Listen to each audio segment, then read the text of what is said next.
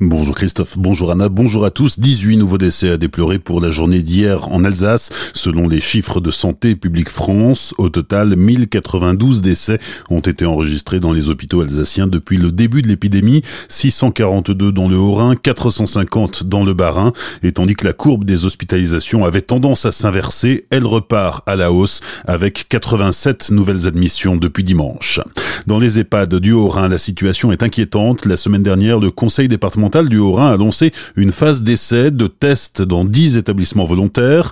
Même si ces tests sont validés au niveau européen, ce n'est toujours pas le cas pour la France, une lenteur bureaucratique qui pose certains problèmes dans la gestion de la crise. Mais pour Brigitte Klinkert, la présidente du département, il était plus que nécessaire de les réaliser. Ça répond vraiment à une grande demande. Il y a un, vrai besoin de la part des directeurs d'EHPAD, mais aussi des soignants, voire des résidents. Ils savent pas du tout quelle est la situation dans leur EHPAD. Quoi. Ils ont besoin d'avoir une vision à peu près claire de la situation pour savoir aussi comment s'organiser au sein de l'EHPAD parce qu'aujourd'hui, toutes les personnes âgées sont euh, confinées dans leur chambre. Il n'y a plus rien qui se passe, il n'y a plus de kiné, il n'y a plus rien du tout. Et je vais le dire peut-être un peu brutalement, mais voilà, il y en a qui se laissent mourir. Et on se dit, mais voilà, mais je vais attendre d'avoir les bilans et on va s'entourer de tous les avis des experts qu'il faut pour euh, voir en fonction des résultats, eh bien, peut de nouveau y avoir ou pas dans certains EHPAD un peu un minimum de vie sociale tout en maintenant le confinement, tout en maintenant les gestes barrières et les masques. C'est un biologiste qui est à la tête du labo qui fait les tests qui était, il m'a dit c'était la grande dépression des résidents. Hier, lors d'une conférence de presse, Brigitte Klinkert a communiqué ses premiers résultats et le moins que l'on puisse dire, c'est que personne ne s'attendait à des chiffres aussi élevés.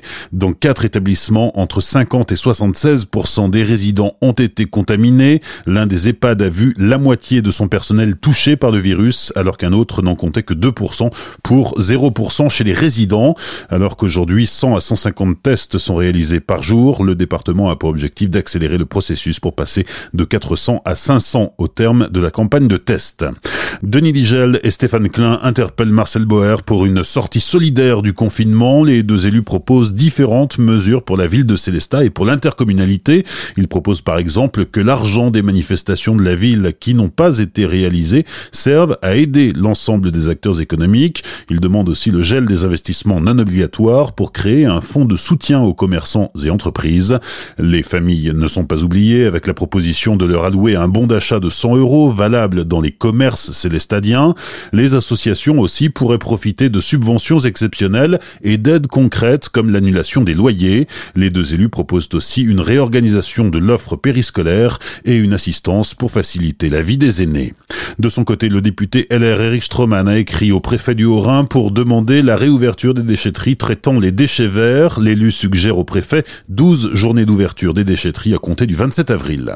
À la poste, la cadence de distribution du courrier monte d'un cran. Depuis hier, les facteurs et livreurs réalisent une distribution sur 4 jours consécutifs, du mardi au vendredi cette semaine et du lundi au jeudi les deux semaines suivantes, puisque les vendredis 1er et 8 mai sont fériés.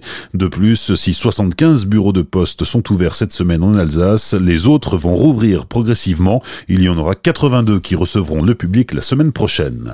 Les fumées de l'incendie qui sévit depuis le 5 avril dans la zone d'exclusion autour de la centrale de Tchernobyl sont arrivées jusqu'en Alsace, mais selon l'Institut de radioprotection et de sûreté nucléaire français, les conséquences sanitaires seraient insignifiantes. Enfin, l'Alsacienne cyclosportive prévue le 28 juin est annulée, annonce faite hier par les organisateurs. Quelques 2000 participants était attendu au départ le 28 juin à Cernay. Bonne matinée et belle journée sur Azure FM, voici la météo.